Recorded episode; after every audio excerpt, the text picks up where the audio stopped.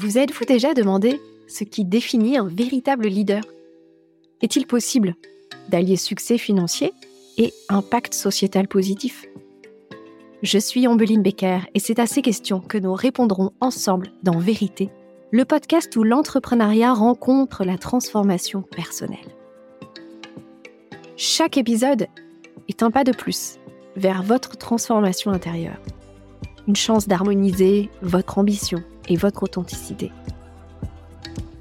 Si vous aussi, vous êtes leader, visionnaire, artisan du changement, si vous ne faites pas qu'entreprendre, vous avez conscience d'avoir emprunté un chemin où leadership rime avec conscience, transformation et intégrité. Alors vérité est fait pour vous. Ce podcast est votre passerelle vers votre prochain niveau de leadership éclairé alors, êtes-vous prêt? Aujourd'hui, j'ai la joie de recevoir Thomas Burbidge, qui, après plusieurs années dans l'écosystème start-up parisien en tant que consultant, a décidé de dédier son temps et son énergie à accompagner ceux qui, comme lui, créent une activité au service de la vie qu'ils souhaitent vivre.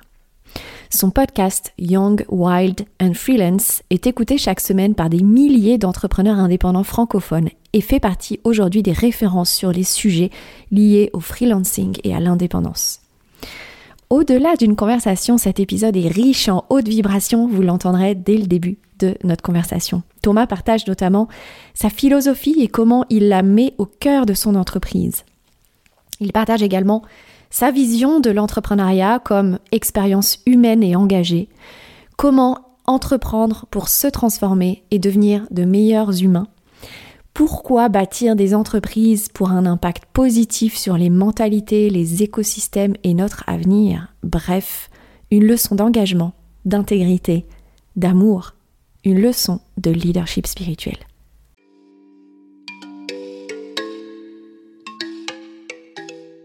Bonjour Thomas, bienvenue dans ce podcast. Gombline. Merci d'avoir accepté mon invitation pour créer cette conversation en vérité ensemble. Avec, grand plaisir. Je pense que c'est une des choses que je préfère faire dans mon travail, mais aussi dans ma vie finalement, euh, ces espèces de d'écoute, tu vois, où on est pleinement là avec l'autre, pas avec d'autres choses qui nous happent comme notre téléphone par exemple. Enfin voilà, c'est des moments très privilégiés de que si je pouvais faire que ça de ma vie tous les jours, tout le temps, ce serait fascinant et j'aimerais beaucoup hmm. faire ça. carrément. Et moi aussi, je pourrais faire ça euh, tous les jours, d'ailleurs. et puis, cette, tu vois, cette connexion d'être simplement avec la voix, hmm. c'est tellement puissant. Hmm. Et en plus, j'adore ta voix. right back at you. On va passer un bon moment. Ouais. Est-ce que tu pourrais nous dire déjà où est-ce que tu te situes pour qu'on puisse t'imaginer dans ton environnement? Euh, Du coup, mon environnement micro, je suis assis à mon bureau. J'ai la chance d'avoir une pièce dédiée au travail euh, depuis un an et demi. Et je crois que c'est vraiment ma pièce préférée de ma maison. Et au fur et à mesure, j'essaye de faire en sorte qu'elle soit de mieux en mieux et que je m'y sente de mieux en mieux. Donc, je suis assis à mon bureau.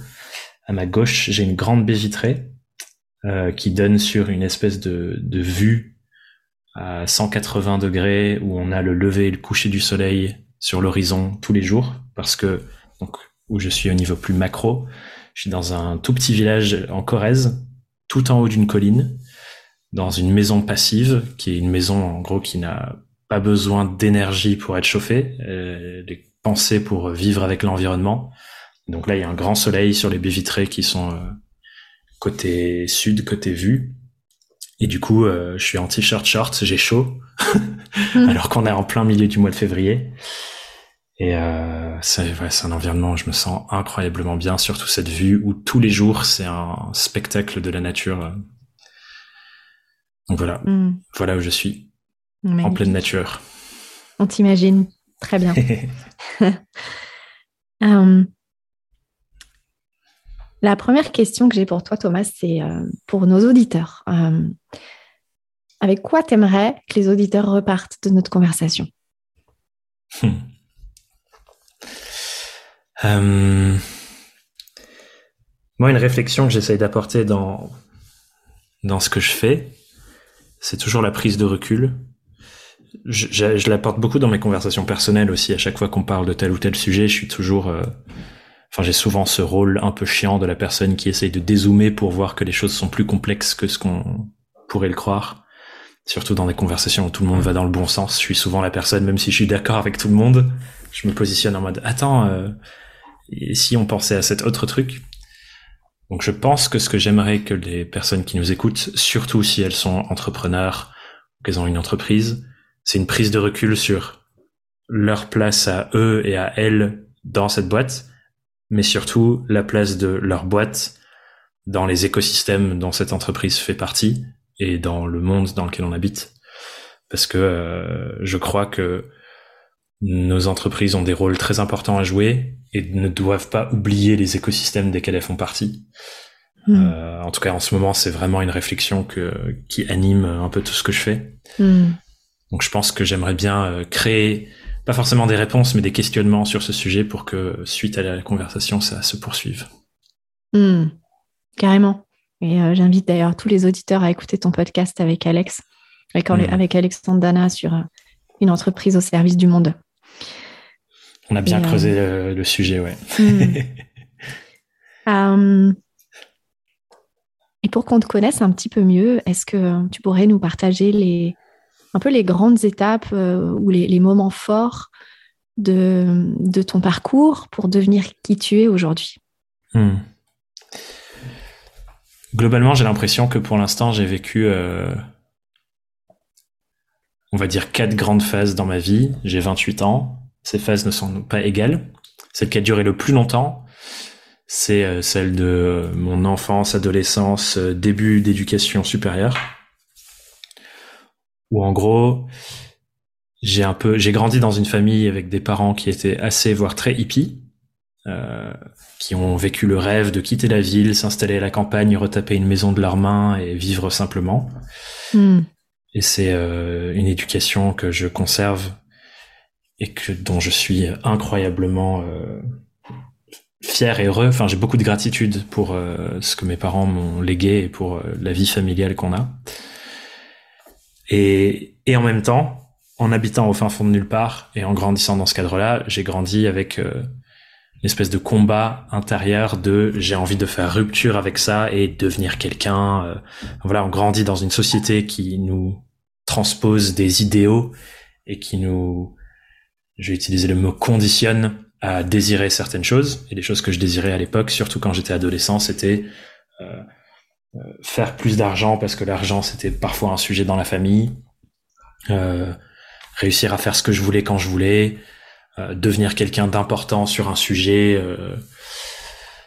Enfin voilà, je pense que cette phrase de devenir quelqu'un était très présente dans cette première phase-là de ma vie, hmm. que j'ai donc poursuivie je suis arrivé à faire mes études à Paris, à Paris Dauphine, qui est une super belle université. J'ai commencé à faire mes études en alternance à, dans un cabinet de conseil. Enfin voilà, tu vois la voie toute tracée de la société où tu mets ton costard cravate, tu te prépares à un job où tu as un salaire de 3, 4, peut-être plus tard 10, 15 000 euros par mois. Et on te dit c'est ça la voie. Et du coup, la, rupture s'est faite au moment où je met un pied très concret dans ce monde-là. Donc c'est euh, ma première semaine d'alternance à la défense, dans cette tour.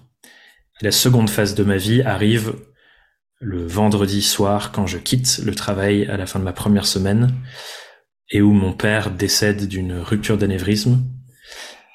Du coup, une rupture d'anévrisme, c'est un vaisseau sanguin qui explose dans le cerveau, qui mm. inonde le cerveau de sang. Au mieux, euh, on survit avec des lésions euh, physiques et neurologiques parfois très intenses qui peuvent aller jusqu'à la paralysie. Au pire, euh, c'est terminé en quelques heures parce que le cerveau fonctionne plus une fois inondé de sang. Hmm. Ici, c'est la deuxième chose qui s'est produite et je reçois un appel euh, de ma mère ce soir-là euh, qui me dit il faut que tu sautes dans un train, on est tout à, à l'hôpital et en gros il faut juste que tu viennes et l'idée c'est qui vont débrancher la machine quand tu arrives. Hmm. Et là, la deuxième phase de ma vie commence à ce moment-là où euh, bah, je traverse le deuil. Euh, j'ai beaucoup de colère, beaucoup d'incompréhension de pourquoi. Euh, et j'ai une photo de lui là sur mon bureau euh, que je regarde en mm. disant ça. Et pourquoi une personne avec autant d'amour, de bienveillance, qui a toujours fait tout pour les autres, comment c'est possible qu'une personne comme ça soit embarquée aussitôt à 57 ans Enfin voilà, ouais. Est-ce que tu as la réponse aujourd'hui Je sais pas si j'ai la réponse. Euh... Enfin, je sais pas si j'ai la réponse de pourquoi cette personne est, est embarquée en soi, hmm. mais j'ai trouvé une réponse euh, qui me convient dans l'histoire de ma vie. Hmm. Et c'est justement le fait de trouver cette réponse qui m'embarque dans la troisième phase, où en gros, après avoir traversé toutes ces étapes très difficiles de deuil, où j'étais un peu... Euh, l'image que j'utilise souvent, c'est dire je suis devenu un artiste maudit, habillé en noir, où j'avais le droit à tout, parce que ma, douleur le justifiait. Et euh, quand je repense à cette période de ma vie qui a duré un an et quelques, je, je vois les crasses que je faisais dans mes relations. J'étais pas une personne euh, très respectueuse dans mes relations, notamment mes relations intimes. Mais tout justifiait ça, dans le sens où j'étais quelqu'un qui avait souffert de quelque chose d'atroce, et donc on pouvait pas m'en vouloir. Et c'était devenu un peu une coquille euh, avec laquelle je me protégeais de me dire bah regarde ce qui s'est passé d'horrible, ça justifie tout ce que je peux faire, tu peux pas m'en vouloir. Mhm. Euh, et du coup, j'ai des relations où les gens s'attachaient à moi et moi non, et du coup, euh, c'était ok, j'avais pas besoin de m'attacher, c'était normal. Enfin bref, et il y a un moment où je me suis un peu réveillé de ça, notamment grâce à une amie qui m'a, avec qui j'avais une relation épistolaire, on s'écrivait des lettres. Elle m'a mis un peu un coup de pied dans la fourmilière un jour dans une de ses lettres en disant que je suis dans une pièce noire. Toutes les autres pièces de la maison sont éclairées, il se passe plein de belles choses, mais moi je reste dans ma pièce noire, j'ai fermé la porte à clé, personne peut ouvrir de l'extérieur, les gens peuvent me soutenir à l'oral en parlant par la porte, mais il y a personne qui peut rentrer, me lever, me faire sortir. Et que moi je sais qu'il y a la lumière qui est là, mais je choisis de ne pas ouvrir la porte. Hmm. ça, c'est un peu secoué. C'était dur à entendre et en même temps, euh, je crois que c'est ça euh, vraiment les, amitiés fortes, c'est les gens qui te disent ce genre de choses quand il faut les dire. Et c'est ça qui m'a fait tomber dans la troisième phase de recherche de, et c'est un peu la phase développement personnel de ma vie où je découvre euh, les questionnements de soi, tous ces livres classiques que tout le monde lit au début, comme mm. les blessures qui empêchent d'être soi de Lise Bourbeau, mm. Miracle Morning, enfin toutes ces choses-là. Mm et où j'entame une sorte de recherche de, ok, euh, c'est quoi le prochain chapitre de ma vie? Et que je commence à questionner ce qui m'est arrivé en me disant, ok, j'ai deux choix, soit c'est le début de la fin, soit c'est le début d'une autre page. Parce que ben voilà, j'avais quelque part le pouvoir sur l'impact de cet événement sur ma vie. Et en cherchant, euh, j'ai beaucoup euh, questionné ma mère, mes proches, sur euh, la vie de mon père et les décisions qu'il a prises et un peu sa philosophie de comment il vivait. Et je me suis rendu compte que tout au long de sa vie, euh, son entourage, là où moi je disais dans ma phase 1 de vie, la société avait projeté sur moi son plan pour moi de devenir quelqu'un. Mais mon père, toute sa vie, c'était son entourage qui l'avait fait. Son père était un consultant très connu sur le sujet de la productivité des usines. Il a écrit plein de livres dessus. D'ailleurs, il y a un des lecteurs de ma newsletter récemment qui a fait le lien et qui m'a envoyé des photos du livre de mon grand-père qu'il a dans sa bibliothèque en disant je viens de capter parce qu'il avait écouté un podcast où je parlais de mon père et de mon grand-père. Et euh, donc son grand, le père de mon père, ce niveau-là de réussite entre guillemets, euh, sa mère était docteur, euh, pareil, gros diplôme, belle réussite. C'était le dernier d'une fratrie de quatre. Le plus vieux des grands frères a hérité d'un clan écossais euh, et donc c'est le cheftain du clan.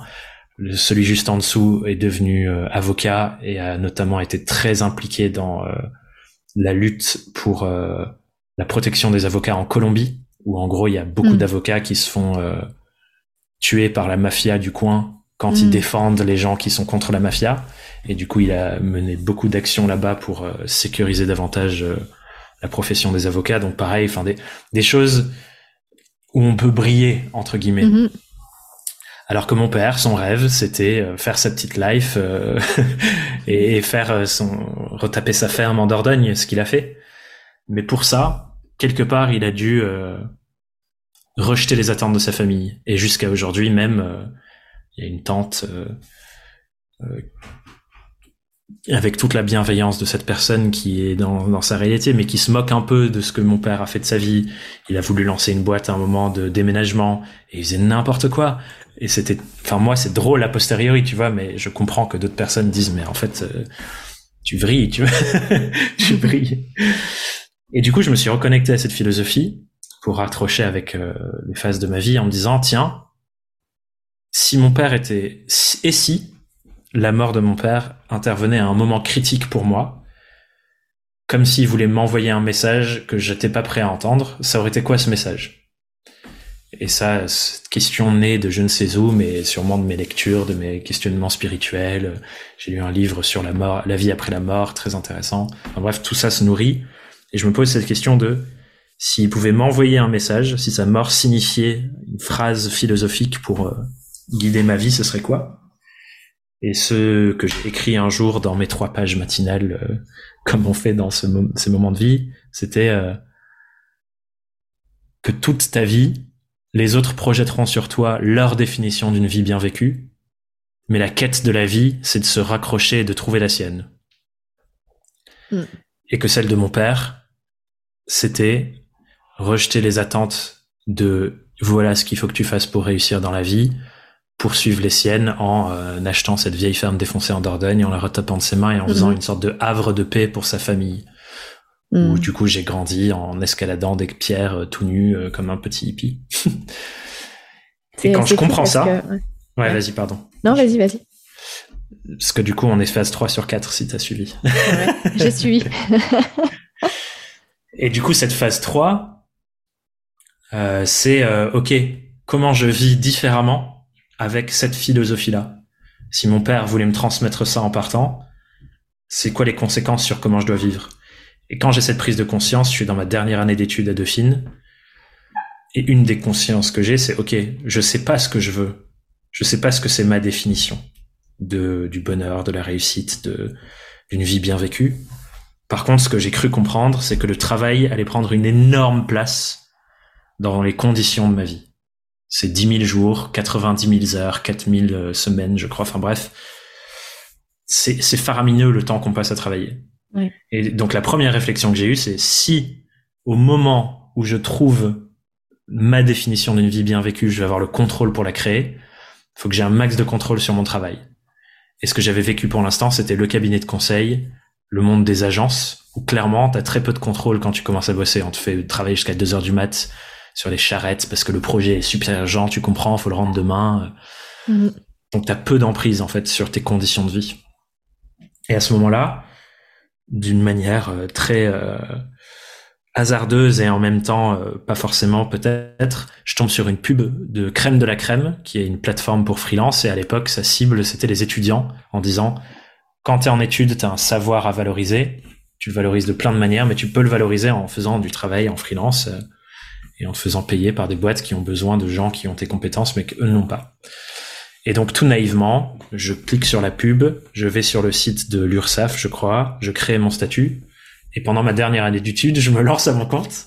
Je mhm. commence à faire euh, un peu tout ce qu'on me propose. Je fais du marketing, je fais de la com, je fais des réseaux sociaux, je fais tous les trucs qu'on m'attribue à avoir euh, des compétences. Je fais même de la photo à un moment pour une blogueuse mode euh, qui pense avoir trouvé la perle rare alors que j'ai appris la photo sur YouTube euh, trois semaines avant la mission. Enfin, j'étais en mode je me bouge pour avoir les conditions que je veux et pour créer euh, mon propre travail.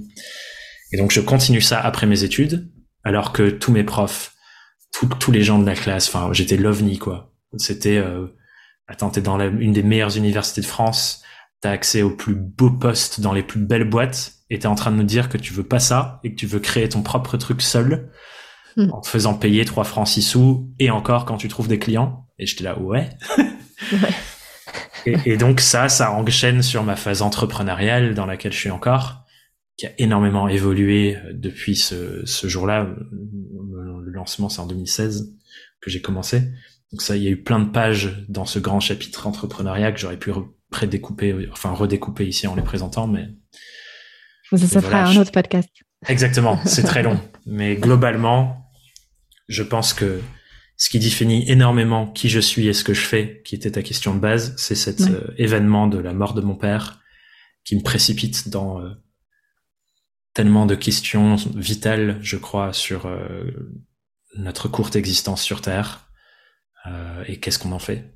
Et, ouais, et à, et à, quoi tu dis oui, en fait? Qu'est-ce que tu choisis? À quoi tu dis oui? Ouais. En fait, voilà, j'ai cette vie, j'ai à peu près 80 ans, peut-être plus, si on en croit l'évolution de l'espérance de vie à quoi j'ai envie de dédier ce temps, sachant que beaucoup de ce temps va être passé à travailler dans notre structure sociale et sociétale actuelle, mm-hmm. là où le travail est au centre, bah ok, à quoi ça ressemble pour moi, quoi. Mm-hmm. Et euh, ce que je voulais dire tout à l'heure, c'est que euh, ça me touche beaucoup ton, témoignage, parce que moi j'ai perdu mon père en 2012. Mm. Et et donc, je me, en t'écoutant, je me pose la question de hmm. quel, aurait été son message, tu vois, euh, à travers son décès. Hmm. Et, en fait, je pense que c'est le même. Ouais. Donc, euh, ouais tu, faisais, tu faisais quoi en 2012, du coup? Eh ben, c'est la, première année de mon entreprise. Hmm. Tu vois, euh, je me suis installée en tant qu'entrepreneur en, en, janvier 2012, donc tu vois, ça fait 11 ans. Et papa est décédé en septembre. Donc, euh, donc ouais, et je pense que lui, c'était pareil. Il, a, il, a, il, est devenu entrepreneur à la fin de sa vie. Et, il est, et ça le rendait tellement heureux d'avoir choisi son modèle, sa, son style de vie. Euh, et, euh, et, je me souviens de mon grand-père qui, le jour de l'enterrement, avait été très touché de, du, des témoignages des gens qui euh, qui, qui, voilà, qui disait mais euh, Jacques était, euh, était un homme extraordinaire et tellement au service des autres, en fait. Hmm. Et, voilà. Et, donc, il a découvert ça les dernières années seulement de, de sa vie. Donc, voilà, je pense que, je pense que le message serait, serait similaire à ton, à ton père. Voilà. Ouais. Et je trouve que, tu vois, ce questionnement, il m'a fait énormément de bien à l'époque. Et et ça me, enfin, tu vois, j'ai l'impression que depuis ce moment-là, j'ai un grand truc sur le, le, rapport à la mort et je pense que peut-être euh, dans une future phase de ma vie, je ferai peut-être quelque chose sur le sujet. Mais tu vois, euh, ce questionnement, il m'a accompagné aussi dans la mort de mon grand-père qui est mort euh, l'année du Covid, le tout début du Covid, enfin avant le Covid, c'est 2020 je crois, du coup je me souviens plus exactement. 2019, mais c'est marrant le mien aussi, fin 2019. ouais, là c'était père de ton père? Le père de ma mère. De ta mère, Pour le coup. Mais j'ai écrit un discours pour son enterrement euh, hmm. où je parlais de ça. Je disais en gros que dans plein de philosophies à travers le monde, la mort est vue comme à la fois la fin et le début de quelque chose. Hmm. Et que ici, on se réunit comme tout bon enterrement pour célébrer la fin de quelque chose pour lui. Et du coup, j'ai posé la question à tout le monde et de, me dire, bah, et si lui était là, ce serait quoi le début qu'il souhaiterait à chacun et chacune d'entre vous hmm. Parce qu'en fait, on peut prendre euh, cet événement, aussi triste qu'il soit, et en faire quelque chose. Et, euh, et ça avait beaucoup touché les gens. Et je pense que c'est un questionnement autour de la mort qui, qui fait du bien, en fait, de se dire, bah oui, il y a quelque chose qui se termine, mais pour honorer. Et c'est pour ça qu'il y a cette photo de mon père à côté de mon bureau quand je travaille. Euh, chaque jour, je l'ai là. C'est parce que tout ce que je crée aujourd'hui, quelque part, c'est c'est ça, comment dire, c'est j'allais dire sa lignée, mais c'est son son héritage, tu vois, c'est que mhm. je ne ferais pas du tout ce que je fais là sans cet événement. S'il n'était pas mort, je serais certainement en agence euh, de stratégie de marque ou dans une grande agence de pub à Paris. Euh, et ma vie serait complètement différente. Est-ce que je serais heureux dans cette autre vie? Je ne sais pas.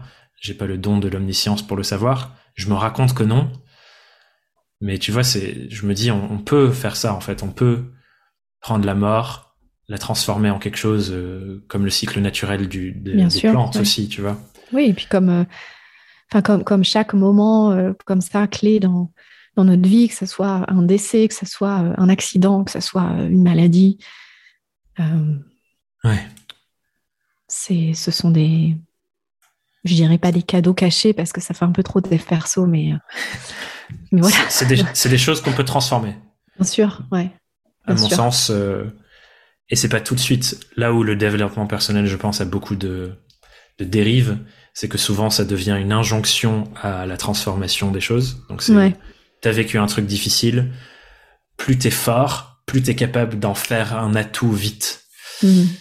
Et je pense que le message ici, il se perd un peu. C'est plutôt de dire que il y a quelque part dans cet événement une petite étincelle de potentiel pour que ça se transforme dans le temps en quelque chose qui peut te nourrir mais c'est ni une obligation, ni un truc à faire tout de suite, parce que bah, ces études sur la courbe du deuil existent pour une raison. Euh, toutes les personnes qui accompagnent les à se remettre d'un trauma existent pour une raison. Hmm. C'est que je pense que c'est un des trucs les plus difficiles à faire dans notre existence humaine. Oui, et puis de toute façon, ce rapport au temps, euh, aussi bien en tant qu'entrepreneur que dans le développement personnel euh, et dans notre société moderne, on va dire, il, est, il a été beaucoup challengé. Et je pense qu'effectivement, aujourd'hui, on, on revient à, cette tendance du slow life. Ouais. Euh, c'est besoin de ralentir, d'accepter le temps aussi. Ouais. Et il y a un outil de coaching que j'ai découvert sur ça qui, en parle un peu, du coup, ce qui est fascinant et que je vais partager. C'est un, Américain qui s'appelle Jim Deathmer, qui a plein d'outils fascinants sur ce, ce, genre de choses de à partir de quel espace de conscience est-ce qu'on vient approcher un problème, ou approcher une douleur. Et un de ces outils qui est très simple, mais que je trouve aide beaucoup sur ça, il, dans ces séances, tu le vois, il met sa, son bras devant lui comme une ligne qui coupe l'écran en deux, parce qu'il fait beaucoup de virtuel. Et en gros, il pose à tout le monde la question de, face à cet événement, est-ce que tu es au-dessus de la ligne ou en dessous de la ligne? En dessous de la ligne, ça veut dire quand il pense, quand tu te projettes dans l'événement, quand tu, quand tu, quand tu relates avec, ce qui sort en premier, c'est de la douleur, euh, de la peine. Et en fait, ce dont tu as le plus besoin, c'est de l'empathie et de l'accueil et de l'amour pour toi et pour euh, les émotions que tu traverses. Et t'es pas prêt à transformer. Mais plus tu te rapproches de la ligne, et du coup, il demande de schématiser, c'est hyper intéressant comme travail à faire. Plus tu te rapproches de la ligne, plus tu es dans le potentiel de transformer et de faire un travail de, OK, comme ce qu'on fait en, en, psychothérapie, par exemple, de c'est quoi la place de cet événement dans ton histoire autobiographique? Si tu racontais ton histoire comme un livre, tu peux en fait venir réécrire un peu la place de cet événement dans ta vie. Mais ça, tu ne peux pas le faire si t'es pas assez proche de la ligne, c'est-à-dire si t'as pas les ressources émotionnelles, si t'as pas reçu l'empathie, l'accueil, la traversée du désert de tout ce que ça mhm. représente de se remettre d'un trauma comme ça. Si t'as pas ça, tu peux pas transformer. Et ça prend plus ou moins longtemps en fonction de qui tu es, dans quel contexte t'as grandi, et c'est là où toute la dimension politique rentre en compte aussi, qui est vachement intéressante. Mm-hmm. Parce qu'on on n'est pas égaux face à ça. Et du coup, c'est hyper non, mais d'un autre côté, positionner. Ouais, et euh, moi je crois que les événements que la vie met sur notre chemin, euh, c'est toujours au meilleur moment, et c'est toujours euh, au moment où on a déjà les capacités et les ressources de les dépasser. Même si on n'est pas conscient, tu veux dire Oui, tout à fait, même si on n'est pas mm. conscient. donc, ouais. C'est l'histoire que je me raconte aussi. Je, je le sais pas pour être, je, je le sais pas pour être sûr, mais j'aime, je trouve que de me raconter cette histoire, que quand ça arrive, c'est que c'est le bon moment et qu'on doit recevoir quelque chose à cet endroit-là. Moi, ça me fait du bien pour y donner du sens. Euh, ouais, et puis c'est, ouais, je pense qu'il y a, il y a un moment donné aussi où euh, on est devenu convaincu que la vie voulait notre bonheur et le meilleur pour nous. Ouais. Je pense que ça, c'est un, c'est un déclic important. Ouais. Et encore une fois, ouais, c'est. Malgré, euh, voilà, malgré les événements, malgré les traumas, malgré les blessures, malgré, malgré tout, en fait. Mais ouais. ce, ce, sont des étapes vers toujours un mieux. C'est, c'est, encore une fois, j'adore cette terminologie que j'utilise là de dire que c'est l'histoire que j'ai choisi de me raconter parce que on peut pas savoir, enfin, en tout cas, moi, j'ai pas l'impression de pouvoir savoir que c'est vraiment le cas. Ah bah ça se trouve, c'est pas du tout le cas et juste, voilà, la vie nous balance des hasards de merde euh, et il y a aucun lien. Mais j'aime bien cette histoire de me dire, la vie est toujours à mon service, quel que soit ce qui se passe et que je peux y trouver un potentiel pour transformer des choses, pour m'épanouir davantage. Mhm. Et euh, je suis, ouais, tout vient de cette conviction après, c'est vrai. Et oui, euh, et puis cette conviction, elle vient aussi du fait que tu as, choisi d'être heureux. Ouais. Oui. Euh, et donc, tu te l'es autorisé. C'est clair. enfin en tout cas ça fait écho avec ce que je disais sur mon père, que cet événement a le pouvoir d'être le début de la fin ou le début d'une nouvelle étape, et je peux choisir en fait c'est lequel que je vais mettre dans mon autobiographie. Hmm, carrément. Et, je pense que ouais, effectivement, euh, ton témoignage euh, est, euh, est, important parce que ça rappelle que, que, tout est en notre pouvoir en fait et, et et qu'on a a simplement à choisir ce qu'on veut pour notre vie. Ouais. Ouais. Bah, tu vois là, ça m'accompagne dans plein de réflexions du moment sur tu vois le mot tout parce que une autre chose qui me définit un peu, c'est mon côté, euh, et on en parlera, enfin je le disais en intro, le côté un peu, j'ai une part militante, dans le sens où j'ai envie qu'on prenne du recul sur le fonctionnement structurel de notre société, de toutes ces choses-là, notamment sur les combats euh, écologiques, euh, sur la place politique, c'est-à-dire comment est-ce qu'on s'organise entre êtres humains, parce que c'est ça à la base la politique, avant d'être des hommes et des femmes qui euh, veulent se faire élire des élections et utilisent toutes sortes de stratégies pour. À la base, c'est la discipline de comment on organise des sociétés humaines. Mm. bref, du coup, j'ai envie de... Oui, comment on organise les masses. Voilà. Donc j'ai une part un peu militante là-dessus qui se questionne de plus en plus sur ce que ce qui m'a sauvé dans le développement personnel, qui est effectivement cette réflexion de j'ai le pouvoir et me dire ok j'ai peut-être pas tout le pouvoir, j'ai un pouvoir qui a clairement de l'impact sur ma vie, mm. Mais il y a d'autres choses où euh, bah, j'ai l'impression, tant qu'un gouvernement ou des lois ou des choses bougent, ça favorise pas non plus. Et tu vois, moi, j'ai l'impression d'être clairement dans la catégorie. Peut-être que si. Ou peut-être que si. Et c'est là encore où l'histoire que je me raconte en ce moment se tourne dans ce sens et ça me permet de d'agir dans des choses qui me créent de l'épanouissement, c'est-à-dire militer pour euh, euh, des revirements politiques potentiels, euh, faire en sorte que des lois s'implantent dans le bon sens, faire en sorte que la conscience collective du, des enjeux face auxquels on est avec le dérèglement climatique évolue. Et ça me crée du sens et du bonheur dans mon quotidien de me raconter qu'il y a besoin de ça, donc je mets en place ces actions. Et effectivement, c'est une histoire. Je ne sais pas à quel point j'ai tout le pouvoir sur mon existence ou non. En ce moment, j'aime bien me mettre dans la case de ben en fait, il y a plein de choses sur lesquelles j'ai pas le pouvoir, mais je peux poser des actions pour que ça bouge. Donc effectivement, peut-être que là, ça veut dire que j'ai tout le pouvoir, parce que quoi qu'il arrive, je peux poser des actions. en tout cas, oui. j'ai l'impression qu'il y a des spectres. Je peux le regarder depuis la gauche ou depuis la droite. Euh, les idées qu'on a, les décisions qu'on prend, on ne sait pas vraiment d'où elles viennent. Finalement, même quand on a l'impression d'être dans notre libre arbitre, euh, de faire des choix pour nous, etc. Mais finalement, est-ce qu'il y a vraiment des choix Tu vois, est-ce que, est-ce que les choix on les a pas faits euh, avant de venir sur Terre ou est-ce que c'est pas euh, le tout qui, euh, qui de toute façon est dans cette quête d'évolution et de croissance Je, on ne sait pas.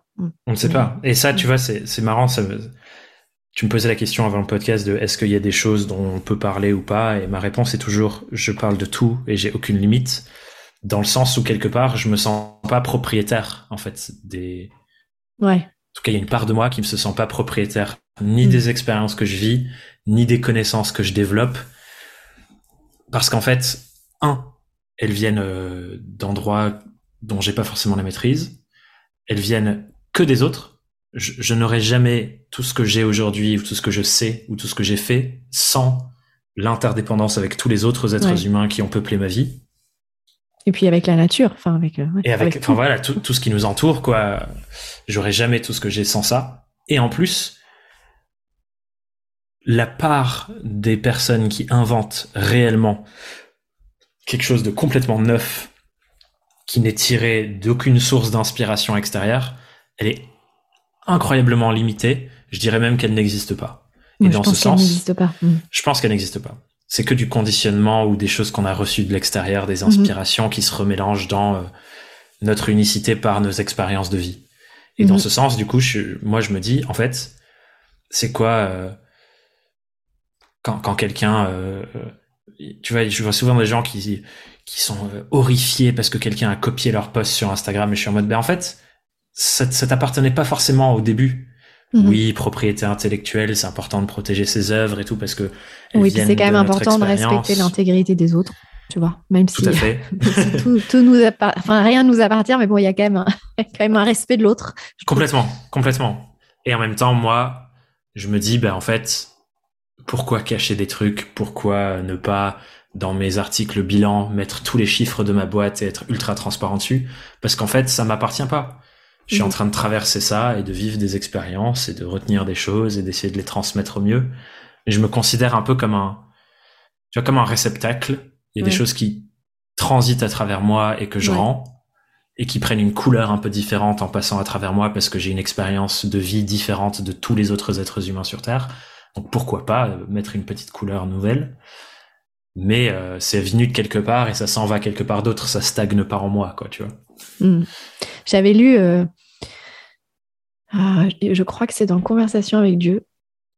euh, où J'aime bien cette, cette définition. Alors moi, la vie, le tout, le divin, enfin voilà, on- chacun met le mot qui lui, qui Ouais. lui convient. Dans lequel, en fait, donc, entre guillemets, Dieu parle et dit euh, qu'il a créé les humains pour mieux se connaître dans toutes ses facettes. Hmm.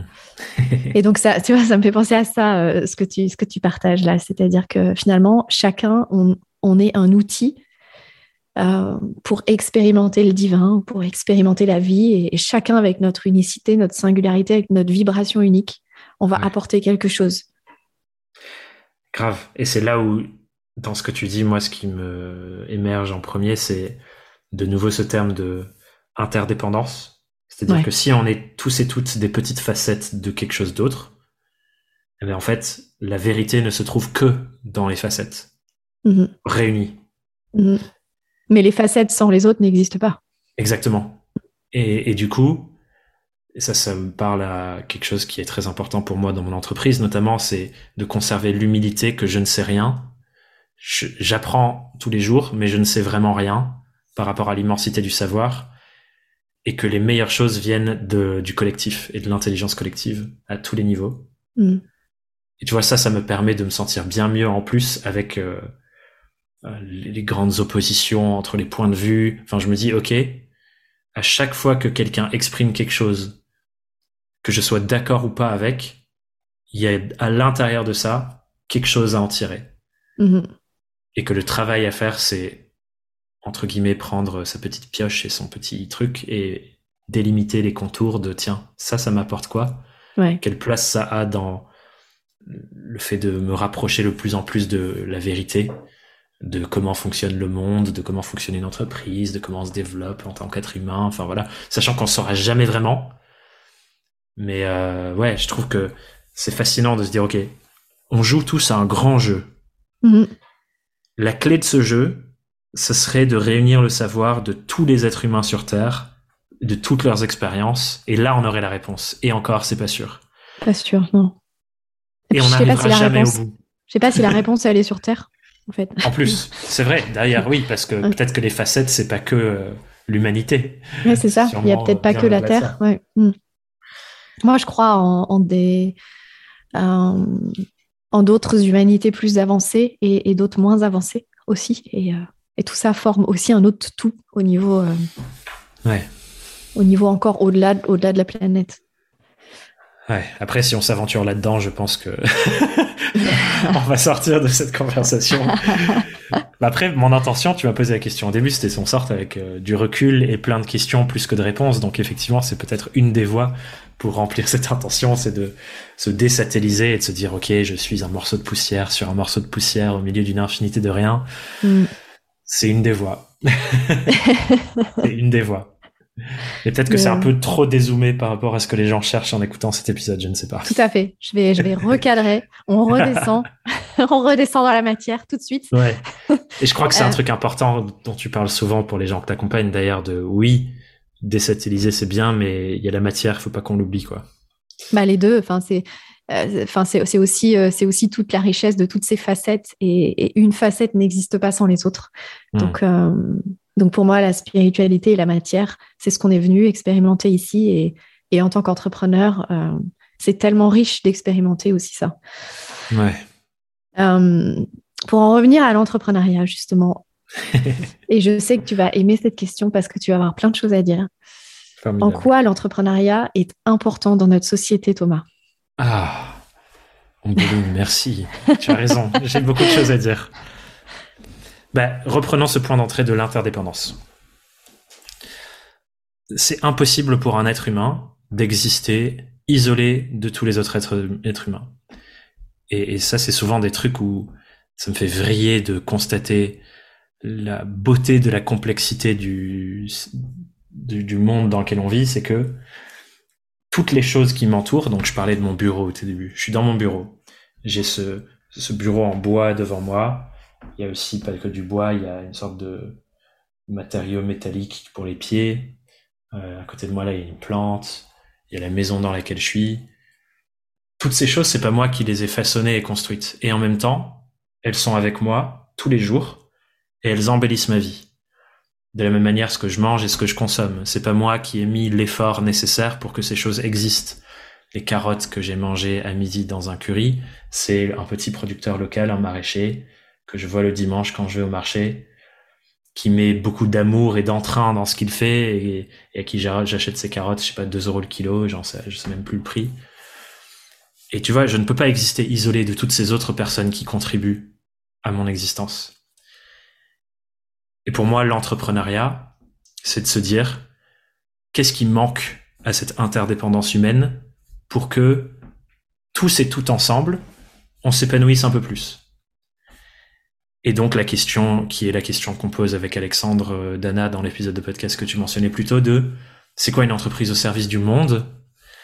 C'est une entreprise qui comprend l'interdépendance des humains et que cette interdépendance est aussi liée non pas que entre humains mais avec l'écosystème dans lequel on existe, donc l'écosystème euh, de la nature, de la planète, euh, les écosystèmes sociaux et qui comprend une certaine problématique dans cette grande équation et cherche à améliorer les choses à cet endroit-là. Donc par exemple, c'est ok tiens, je vois que euh, si on prend mon cas par exemple, les gens qui se lancent à leur compte en tant que freelance, il y a un énorme déficit d'accompagnement, de soutien et de, confiance pour ces gens-là. Parce que leur famille pense que c'est une mauvaise idée, parce que personne enseigne l'entrepreneuriat à, ce niveau de l'individu. Dans les écoles, on enseigne l'entrepreneuriat de la Startup Nation pour aller lever des fonds les personnes enseignent euh, quand tu te lances avec euh, ta bonne volonté et ton couteau, seul devant l'ordi, tu te retrouves chez toi, tu l'ouvres, tu sais pas quoi faire. Mais on bah, apprend, on apprend à créer, on apprend des entreprises, mais on n'apprend pas à devenir entrepreneur. Ouais, complètement. Et donc toutes les facettes humaines que ça recèle aussi. Donc ça, c'est mm. un problème pour améliorer l'existence des êtres humains qui m'inspirent, que j'ai identifié. Et en même temps, les autres choses que ça touche, c'est ok, bah, c'est quoi la place de ces entrepreneurs freelance là dans leur écosystème local? Tu vois, genre le, maraîcher dont je parlais, il a un rôle très important dans l'écosystème local autour de mhm. chez moi, dans le petit village en Corrèze. Il a un vrai impact sur l'écosystème social des gens et l'écosystème écologique aussi. Parce que la petite parcelle de terre qu'il cultive, il peut la cultiver de deux manières. Soit en volant à la terre, soit en donnant à la terre tout en la travaillant. Hmm. Qui sont globalement les deux grands types d'agriculture d'agriculture. Et pour moi, le, le rôle des entrepreneurs dans le monde et des entreprises dans le monde, c'est d'œuvrer à ces trois niveaux avec ce qu'ils font ou ce qu'elles font, transformer déjà soi, comme tu disais, on crée nos entreprises pour une raison particulière qui va de la transformation de notre propre vie, transformer son écosystème humain, donc c'est à la fois ses clients, mais aussi les gens qui sont autour de nous et qu'on touche avec nos entreprises, donc genre, qu'est-ce que je fais de mon argent? Est-ce que je paye mes impôts ou non? Enfin voilà, tout l'écosystème humain et l'écosystème, euh, disons plutôt naturel. Et toi et moi, dans le mastermind de euh, Live Mentor avec Alex, on a beaucoup réfléchi à cette question de c'est quoi une entreprise résiliente. Et je crois que les entreprises les plus résilientes et robustes, c'est les entreprises qui savent que si dans 200 ans, 300 ans, l'espace de notre planète ne peut plus accueillir des êtres humains parce qu'on l'a détruit, nos entreprises meurent. Mhm. Donc c'est quoi une entreprise résiliente? C'est une entreprise qui permet à l'écosystème naturel sur lequel nos entreprises sont implantées de persister dans le temps. Et que si on ne résout pas ça, peu importe les innovations technologiques et les belles choses qu'on fait à côté, ben ça sert à rien en fait, parce que d'ici 200 ans, tout disparaît. Bien sûr. Et puis, et puis en fait, ce que tu es en train de décrire, c'est euh, c'est moi à la base. ma définition d'une entreprise. Ouais. Bah pour moi aussi, c'est ça. Euh, enfin, une entreprise résiliente, robuste, euh, éthique. Enfin, pour moi, pour moi, c'est, il n'y a pas besoin de préciser ça en fait. Une entreprise devrait exister pour ça. Et je, mais je crois qu'on l'a oublié en fait. Donc c'est pour ça, ça me semble essentiel de le préciser finalement, c'est que aujourd'hui, si, si tu, même je crois que si on regarde sur la définition de entreprise dans le dictionnaire, c'est une structure privée qui génère des revenus euh, basés sur crée de la valeur. Euh, voilà, créer de la valeur. Et ça, ça vient de. Il y a un livre fascinant que j'invite toutes les personnes qui nous écoutent à lire là-dessus qui s'appelle En finir avec la productivité, critique féministe euh, de l'économie ou un truc comme ça. C'est écrit par Laetitia Vito, qui est une personne fascinante qui réfléchit sur futur du travail, féminisme. Et en gros, ce qu'elle dit, ce qu'elle dit dedans, c'est que comment on mesure la valeur dans un pays, dans une économie. Le critère principal, c'est le PIB. Le PIB, c'est quoi? C'est globalement le cumul de toutes les transactions qui ont lieu dans un pays. Si ça augmente, on considère que les choses vont dans le bon sens. C'est la fameuse croissance dont les politiques parlent tout le temps.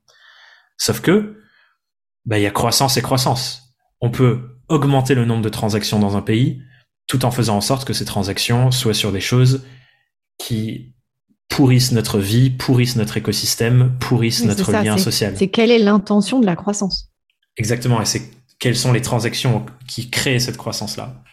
Et du coup, dans le livre, Laetitia démontre que, en gros, le PIB, c'est le pire indicateur à utiliser mhm. pour mesurer la santé d'un pays. Et, et, moi, dans mes réflexions, il y a un autre pays qui est imparfait aussi, mais qui a une une autre réflexion qui est intéressante, je trouve là-dessus, c'est le Bhoutan. Oui, j'allais dire. Qui mesure pas le PIB, mais qui mesure le bonheur de la population. Enfin, le PIB, mais, euh, mais le B, euh, c'est bonheur. Oui, produit intérieur. Euh, je sais plus comment c'est dit, mais le B, c'est pas le, le les chiffres financiers, mais c'est le bonheur. Et du coup, c'est effectivement, bah, ok, c'est quoi les, comment on fait pour mesurer ça? Et là, ça ouvre une complète nouvelle manière d'entrevoir l'organisation d'un système humain, donc l'organisation de la politique, qui est la réflexion de comment s'organise entre humains, je le répète. Et ça, je trouve, tu vois, c'est intéressant. Parce que là, du coup, les entreprises, ça rebat les cartes. OK, si mon but, c'est d'augmenter l'épanouissement long-termiste en plus, ben ça change peut-être comment on opère. Mm-hmm. Enfin voilà, du coup, je pense que ça répond à ta question de le rôle des entrepreneurs et des entreprises dans la société, c'est comment on fait pour maintenir le système humain et le système planète le plus longtemps possible dans le futur, tout en améliorant notre épanouissement sur le chemin. Ouais. Et puis c'est, euh, enfin, je rebondis aussi sur ça parce que moi j'aime bien définir une entreprise comme un organisme vivant. Oui. Et euh, enfin, tu parles d'écosystème depuis tout à l'heure, c'est, un peu la même chose. Et donc quel, quel organisme, enfin, quel, organisme vivant est mon entreprise? Et quelle est euh, ma relation avec cet organisme vivant de façon à ce que euh, il puisse s'expanser de lui-même en fait. Grandir, euh, remplir sa mission sociétale, euh, créer des liens, des relations saines, faire sa part en fait, et, et au-delà de moi. C'est clair.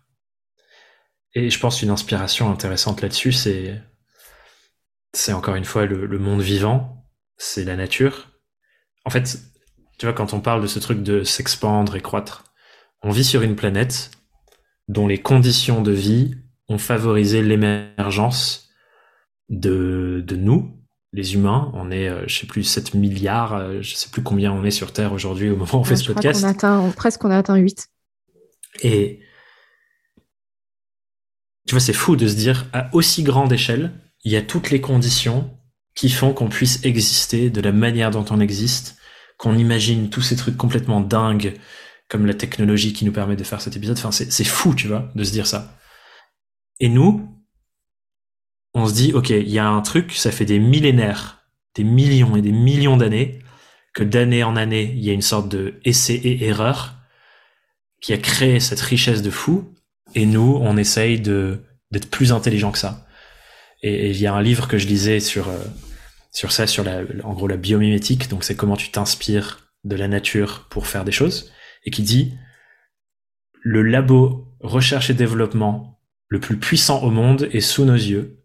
C'est Ouais. la nature Ouais. qui, depuis des millions d'années, cherche c'est quoi la recette pour Ouais. favoriser l'é- l'émergence de plein de choses. Et nous, on s'en prive. Mm. On est assez bête pour ne pas voir que ce truc-là est 25 milliards de fois plus intelligent que nous. Claire. Et je trouve que du coup, là, quand on fait des rapprochements, ok, mon entreprise, elle en est à tel stade, on est, je sais pas, trois personnes, on fait telle chose pour tel client, et on essaye d'améliorer avec notre mission sociétale telle chose. C'est quoi l'expansion selon la définition de la nature et du vivant? Qu'est-ce qui doit euh, évoluer? Et, et là, on commence à toucher des choses qui sont vachement intéressantes. Tu vois, s'inspirer Oui, de la et permaculture. pour moi, justement, euh, c'est vrai que je ne l'ai pas précisé, mais la notion d'expansion, c'est la notion naturelle de l'expansion. Ouais, Euh, et donc, qui dit expansion dit à un moment donné euh, mort. ouais, Comme grave. tu parlais tout à l'heure, enfin, ça, ça fait partie du cycle. euh, expansion, extinction. Hmm. Voilà. Comme il y a eu des phases d'extinction de- d'espèces, comme il y a bah, des, des végétaux qui meurent. Tout à fait. Donc, il faut faire de la place à un moment donné. Et euh, Ouais. effectivement, on, on rentre peut-être dans cette phase-là euh, en tant qu'humain. Ouais, ou la métaphore que j'utilisais juste avant qu'on commence à enregistrer, c'est celle du serpent qui se mue de sa peau. Ouais. C'est que une version de moi doit disparaître pour qu'une nouvelle version puisse apparaître. Oui. Et c'est pareil avec nos boîtes, c'est vrai. Oui, c'est pareil. En fait, tout ce qui se passe en nous et ce qui se passe aussi euh, de façon macro. Ouais, Le micro et le macro sont la même chose. ouais. C'est, c'est, ouais. Moi, j'adore cet enseignement de la permaculture de, tu vois, il y a des manières de cultiver où t'as des strates de plantes. Celle d'au-dessus fait de l'ombre pour celle d'en dessous. Ouais. Mm. Et puis une fois qu'elle a fini de grandir, elle meurt et elle devient le terreau pour que la, la terre soit plus riche pour Ouais. faire pousser sa petite sœur et ainsi de suite et ainsi de suite. Et ça, je trouve ça fascinant de se dire, si on prend ça et qu'on le met à l'échelle d'une entreprise, ah bah tiens, il y a des projets qu'on va faire qui vont nous permettre de financer le prochain, mais le rôle de ce projet, c'est pas d'être éternel, mais c'est un jour laisser de la place à une nouvelle réalité et qu'on accepte ce mouvement, ouais, les vagues de la vie, quoi. Là où je pense que beaucoup de fois, on, on essaie de se battre pour contraindre l'existant et de se dire il faut que ça reste et que ça demeure. On a du mal, j'ai l'impression. On cherche à de- contrôler. euh, C'est pour ça Ouais. que tu vois la notion de pouvoir tout à l'heure, euh, je, je la nuançais un peu. Parce que finalement, on, on choisit et on, et on reprend le pouvoir, mais finalement, on, on est juste, on est juste euh, en train de se laisser porter par la rivière de la vie. Quoi. Grave. Et on n'a pas de contrôle sur les contours de la rivière. Et, et je pense que c'est important ce discours-là aussi euh, dont tu parles. Et je sais que tu as fait un post récemment là-dessus sur notre vie intérieure en tant qu'entrepreneur. Hmm. Et, hum, et ce, ce côté voilà mutation, euh, laisser une identité pour euh, laisser émerger une nouvelle identité. Euh, je pense que c'est important de d'exprimer ça et c'est un petit peu aussi l'intention de ce podcast pour montrer que en tant qu'entrepreneur, il y a en fait on fait de notre mieux chaque jour, mais il y a tellement de choses qu'on ne contrôle pas et donc d'accepter aussi ça, tu vois, d'accepter que notre entreprise euh, on peut pas la contrôler, on n'a pas à la contrôler. Hmm. On a juste à la soutenir comme elle a à nous, à nous soutenir nous. Ouais. Ouais, c'est comme. euh, Enfin, je sais pas pourquoi, mais je suis inspiré par ces histoires de nature et tout, mais c'est comme un jardin, tu peux guider la manière dont les choses grandissent, mais tu peux pas dire grandis dans cette direction-là spécifiquement, tu peux pas contrôler ça. Ah non, ah non, comme tu vois aujourd'hui tous les, les moissons aux États-Unis avec ces champs immenses de blé, ces moissonneuses énormes, euh, on dirait des monstres en fait. Ouais. Et, et donc là, c'est typiquement l'exemple de l'humain qui veut contrôler quelque chose, Ouais, tout à fait. mais sans aucune conscience en fait de la puissance de la nature. Et je pense que nos entreprises sont comme cette nature.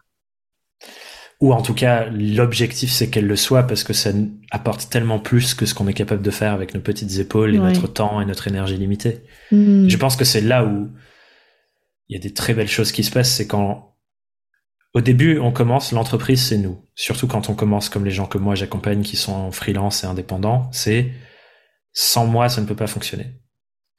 Mais le moment où ça devient le plus beau, je crois, c'est quand si je si ça reste que moi, ça ne peut pas fonctionner à l'échelle où ça peut et où ça Mhm. nous dépasse, tu vois. Mhm. Et je pense que ça, c'est un moment très difficile à vivre pour beaucoup de personnes. C'est le moment où j'accepte de lâcher les rênes du cheval et que le cheval va avoir une autre vie où j'aurai parfois plus de contrôle, parfois moins.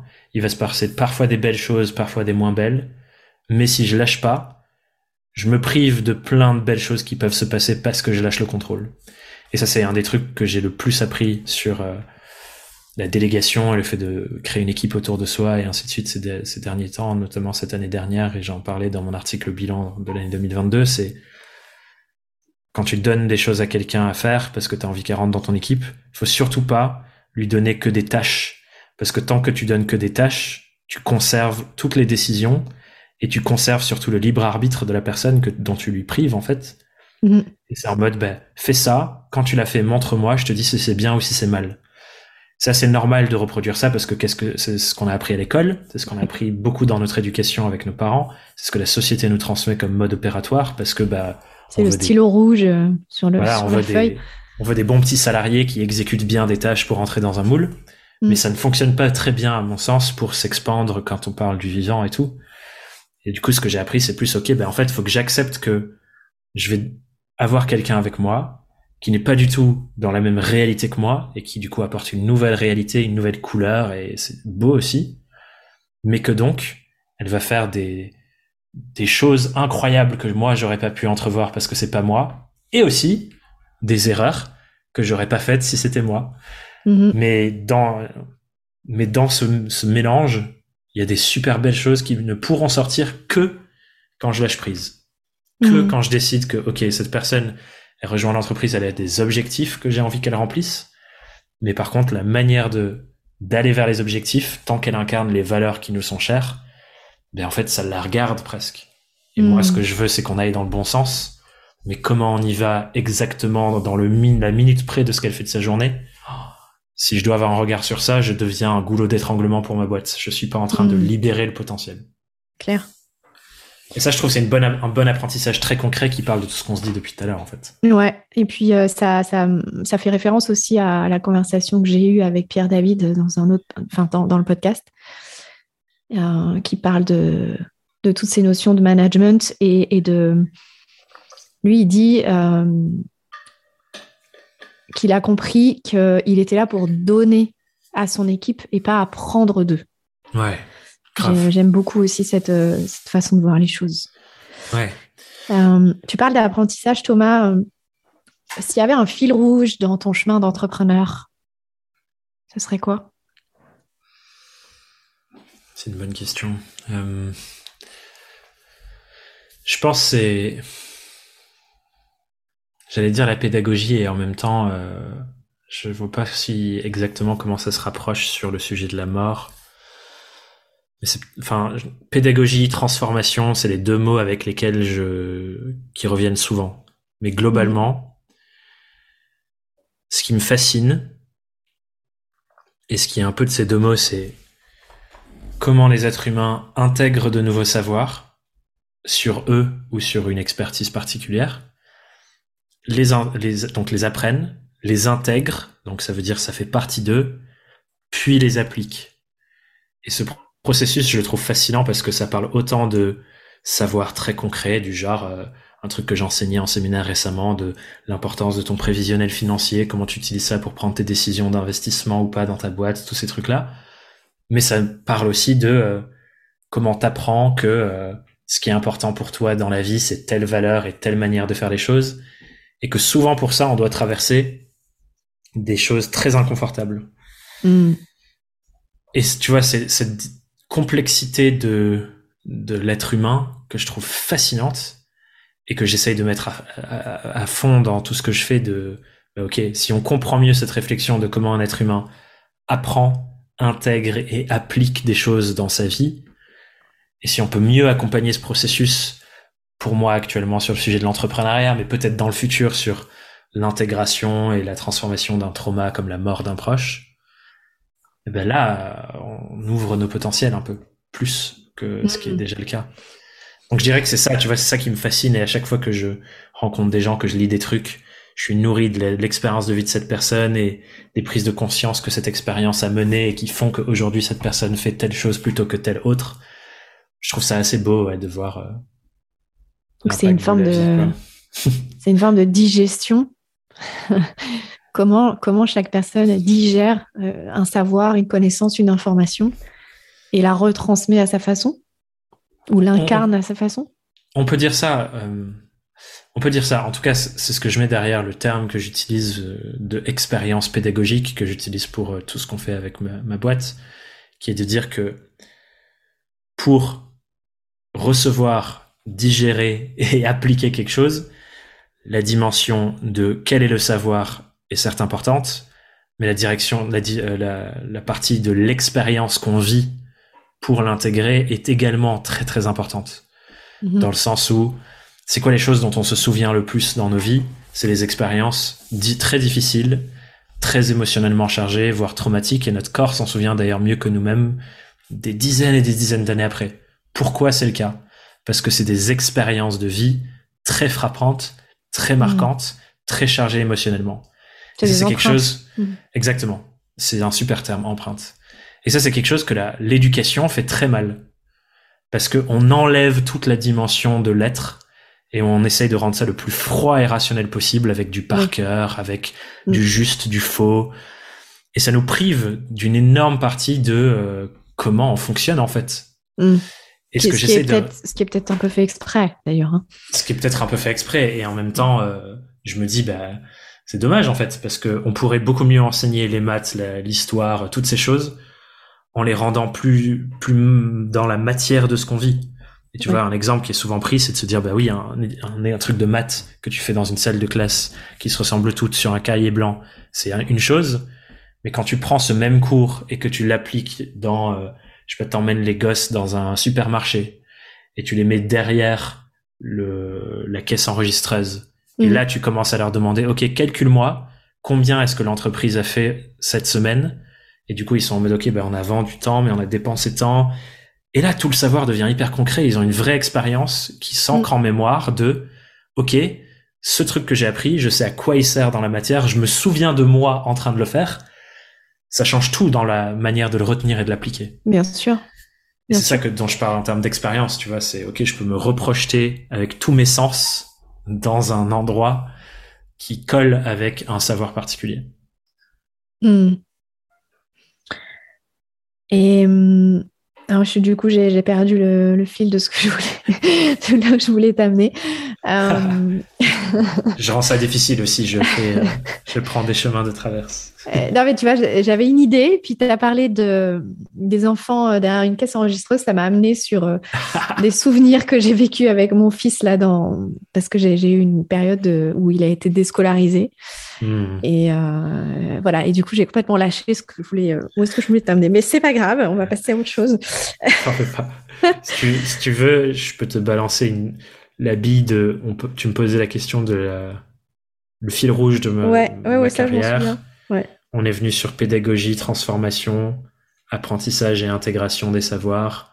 Ouais, je te disais la digestion. Euh, euh, on parlait de, l'empreinte aussi. Euh, en quoi c'est important pour toi, cette hmm. notion de, de savoir? Que les gens accèdent à, un savoir En quoi c'est important pour toi? Ben,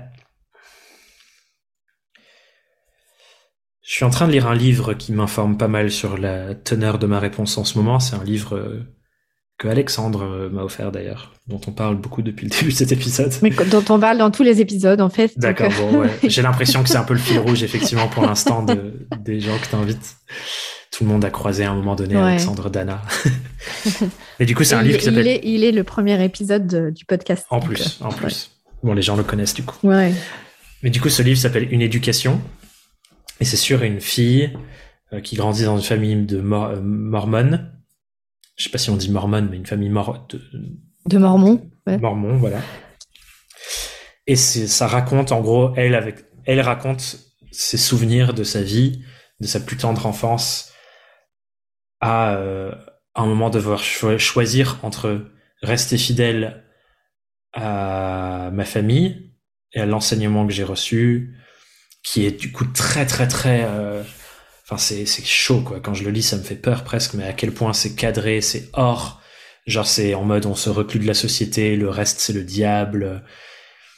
et où elle découvre l'école et où elle découvre des choses genre l'Holocauste dont elle n'avait pas conscience. Enfin, elle découvre énormément de choses à un moment donné quand elle accède à l'université. Et pour accéder à l'université, elle doit rejeter sa famille et son père qui veut absolument pas qu'elle y aille. Enfin bref, c'est toute mm. une histoire comme ça. Et ça change sa manière de voir le monde en fait. Et je crois que une des manières, une des raisons pour lesquelles ça me tient autant à cœur, c'est que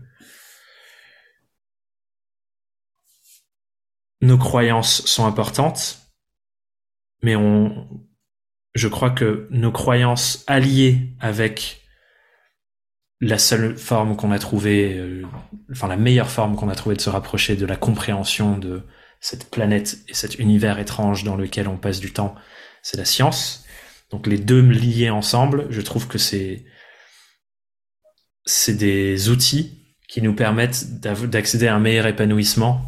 Et j'observe, tu vois, par exemple, que je le vois beaucoup dans mon écosystème et dans ma communauté d'entrepreneurs et de freelance, c'est que le réflexe, et je ne sais pas exactement d'où il vient, mais je pense que c'est structurel et conditionné par la société, le réflexe en premier qu'ont énormément de ces gens, c'est soit se culpabiliser soi, soit culpabiliser une autre personne extérieure.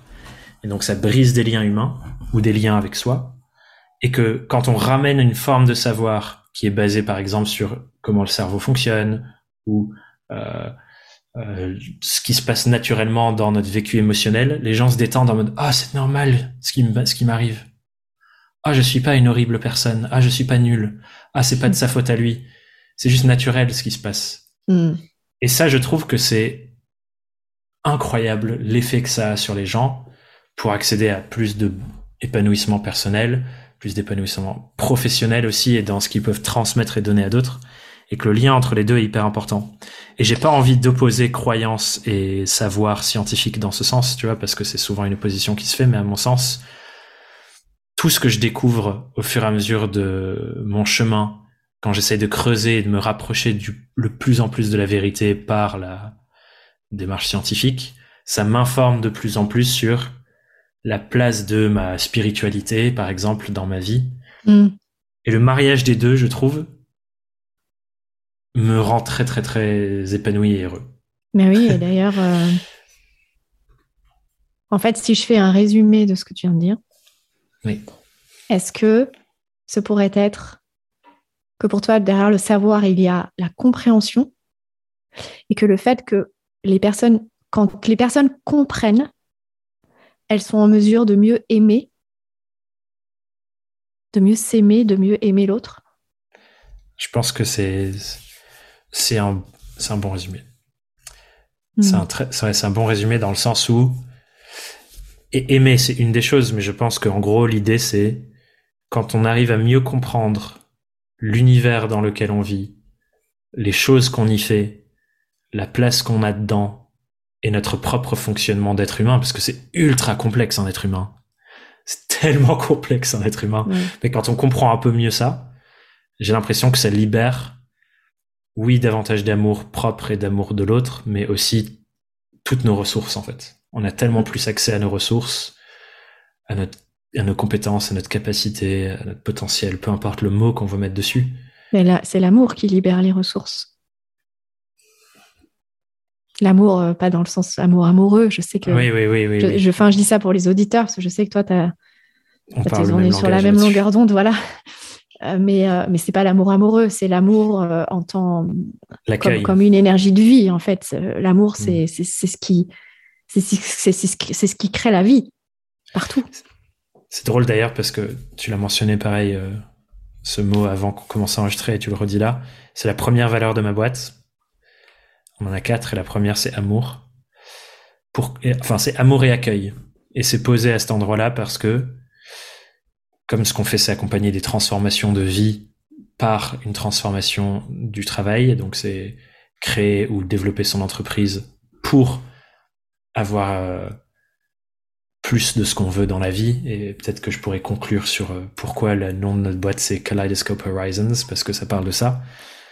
Mais l'amour est la valeur première, parce que, à mon sens, toutes ces transformations ne peuvent opérer si on ne se sent pas dans un espace rempli d'amour et d'accueil, mm. c'est-à-dire où notre passé est, notre passé, il n'y a pas de jugement là-dessus, on est ici pour construire le futur, et on peut être accompagné pleinement là-dedans peu importe ce qu'on a fait avant, peu importe qui on est, peu importe tout ça.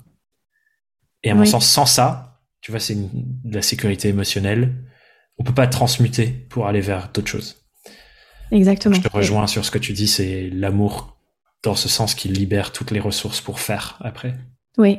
Et puis je pense que notre passé nous sert aussi à comprendre ce que l'amour n'est pas. Pour qu'à un moment hmm. donné, on puisse dire je choisis ce qu'est l'amour et je suis et je dis oui à découvrir et à l'expérimenter. Ouais, mais là il y a plein de trucs fascinants dont on pourrait parler sur l'éducation, euh, mais, mais oui. un autre épisode. et, et, puis, c'est aussi pour ça que que je t'ai invité dans ce podcast, c'est parce que euh, on partage cette vision de l'entrepreneuriat comme chemin d'amour. Hmm. Euh, je ne sais plus dans quelle autre conversation on abordait ça aussi. Chaque palier, je crois que c'est avec Alexandre d'ailleurs, chaque palier, chaque palier en tant qu'entrepreneur est une capacité supplémentaire de, recevoir l'amour. Hmm. Ça me parle. Ça me parle. Euh, j'aimerais beaucoup euh, continuer encore euh, plusieurs heures avec toi, Thomas.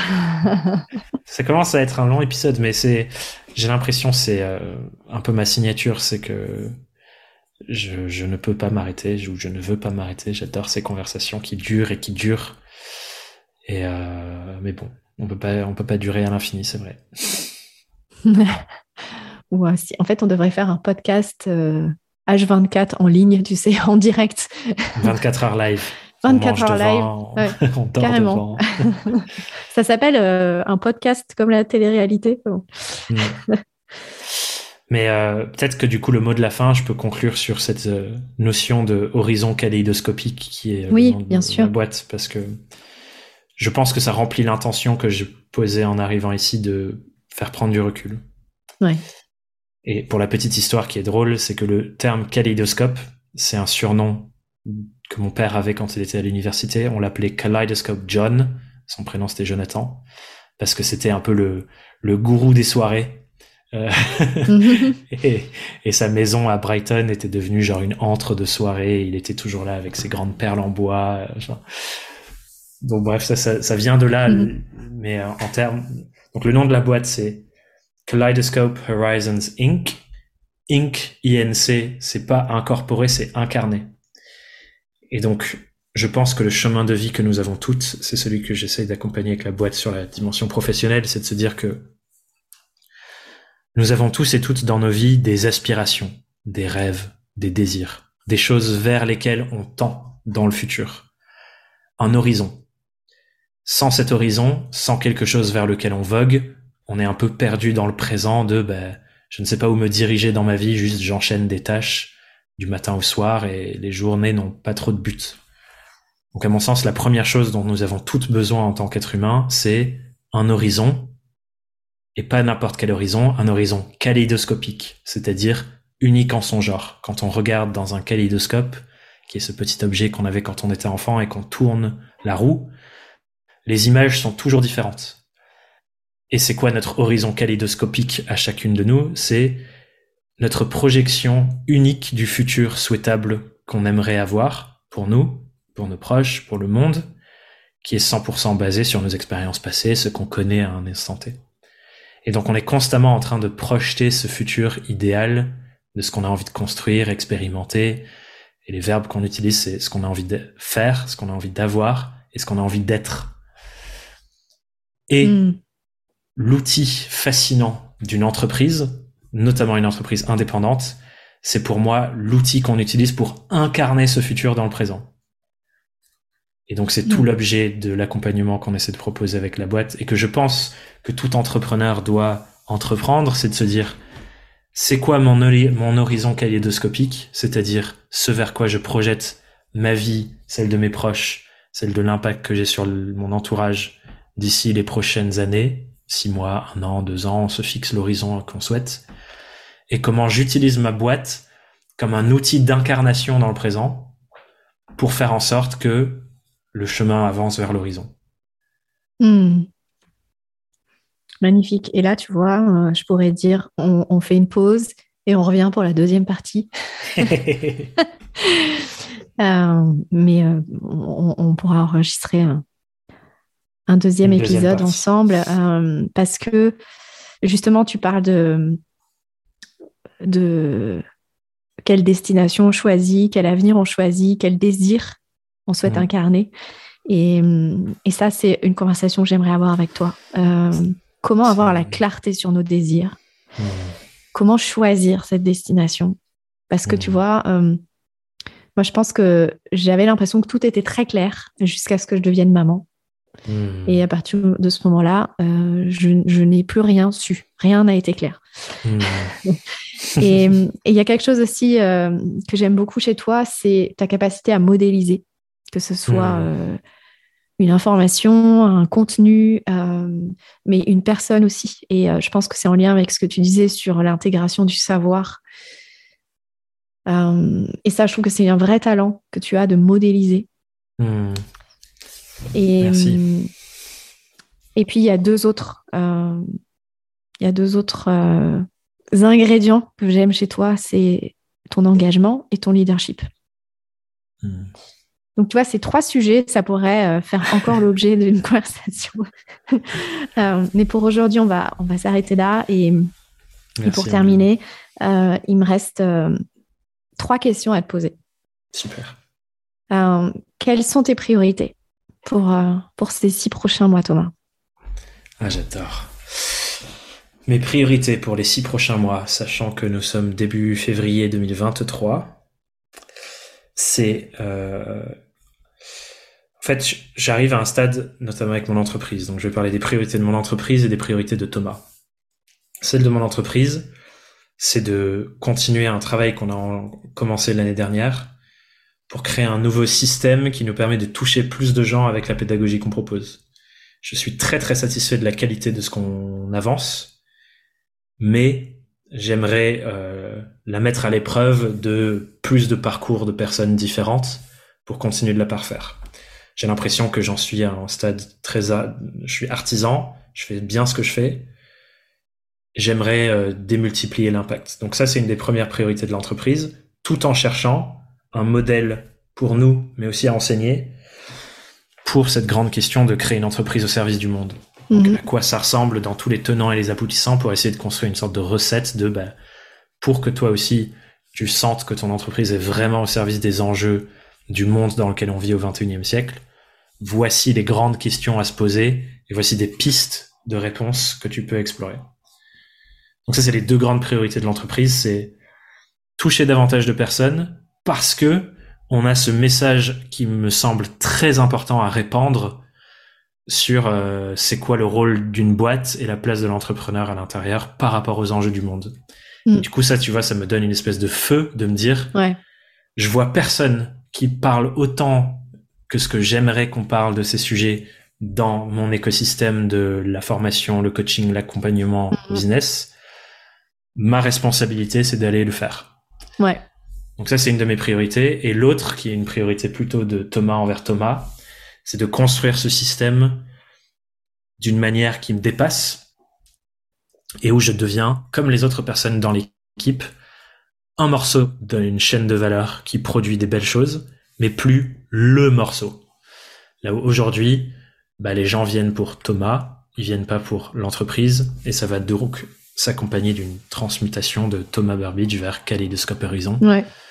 Où en fait j'ai un rôle parmi d'autres, mais je, je, suis personne, tu vois, je suis un petit être humain comme plein de petits êtres humains. Oui, mais tu resteras quand même la personne source de l'entreprise. En tout cas, je contribuerai d'une manière où je fais une différence pour la boîte et j'ose mm. espérer que les autres personnes... Tu restes le, gardien de la vision. Oui, ça mm. c'est sûr.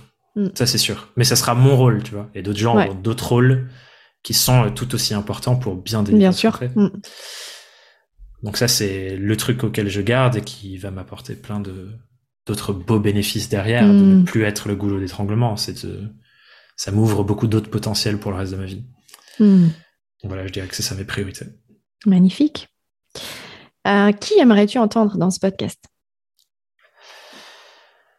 Ah. bon, je, vais te dire la, le goal ultime. Ouais. Et ensuite, je vais ramener un peu plus dans euh, la matière de ce qui est possible à court terme. J'aimerais énormément entendre le Dalai Lama hmm. sur, à son sens, la place des gens qui œuvrent par des entreprises pour le monde. Mm-hmm. Je suis beaucoup inspiré par euh, beaucoup de choses dans la philosophie bouddhiste. Pas forcément dans l'incarnation pratique de cette religion, mais mm. dans les principes et les préceptes, euh, ça me parle beaucoup. Donc ça, c'est une réponse. Je vais t'en donner une autre. J'aimerais beaucoup, et je, je pense que c'est plus une question de j'aimerais beaucoup que les chefs d'entreprise entendent cette personne plus que mm. le fait que j'aimerais qu'elle passe dans ce podcast. Mais c'est, euh,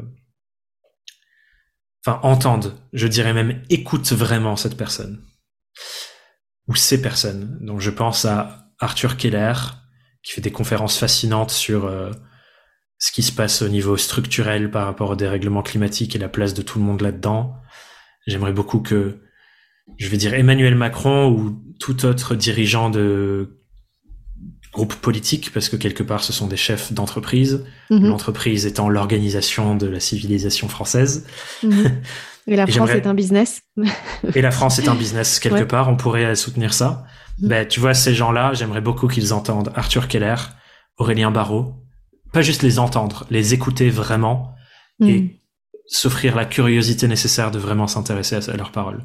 Euh, je dirais aussi Jean-Marc Jancovici, enfin, tu vois, ces personnes qui portent parole à différents axes sur euh, ben en fait euh, le plus grand défi de la civilisation depuis le début de notre existence humaine en fait. Depuis qu'on s'est mis sur deux pattes on n'a jamais fait face à quelque chose d'aussi important que ce qui risque de causer notre disparition dans les quelques centaines d'années qui suivent.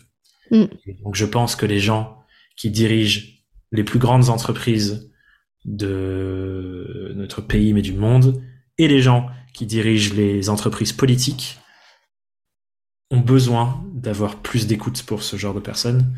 Donc je pense que si eux en ont besoin, n'importe quelle autre personne qui écoute ce podcast, ça ne peut pas du tout leur faire de mal. Et je leur souhaite de mettre de l'intérêt sur ces personnes-là. Hmm.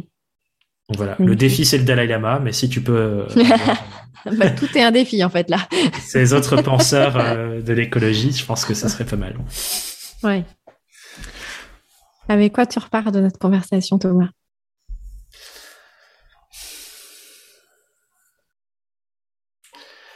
La première chose que j'ai envie de dire, c'est une sensation d'amour. Hmm. En fait, je suis amoureux du processus.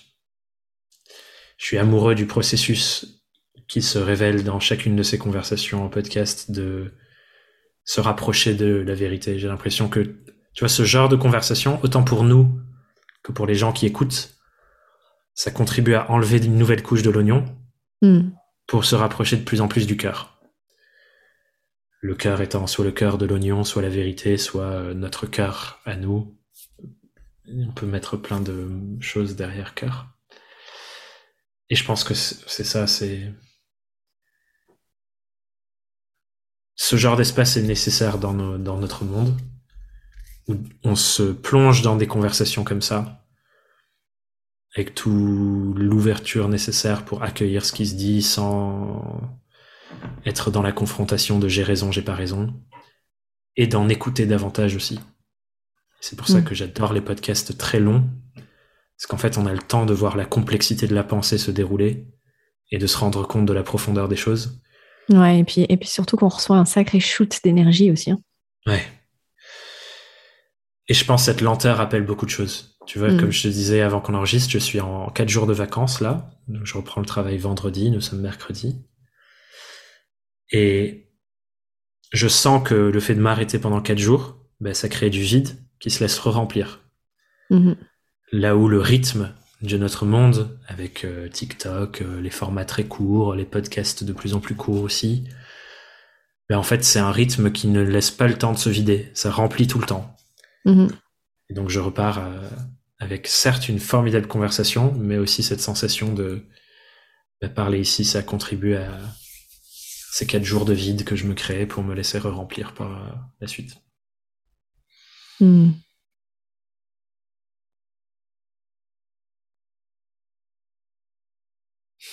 Voilà.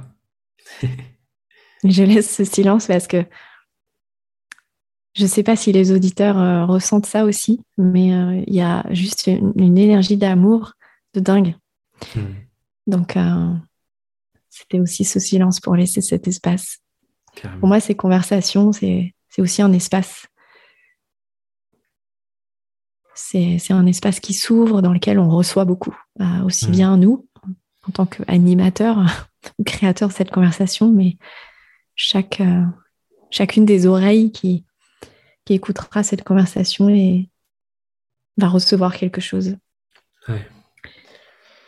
Est-ce que je peux me permettre de poser une question aux gens qui nous écoutent? J'aime bien faire ça à la fin des. Vas-y, et on peut, on, peut, terminer par ça si tu veux. J'aime bien faire ça parce que comme ça l'aventure se poursuit.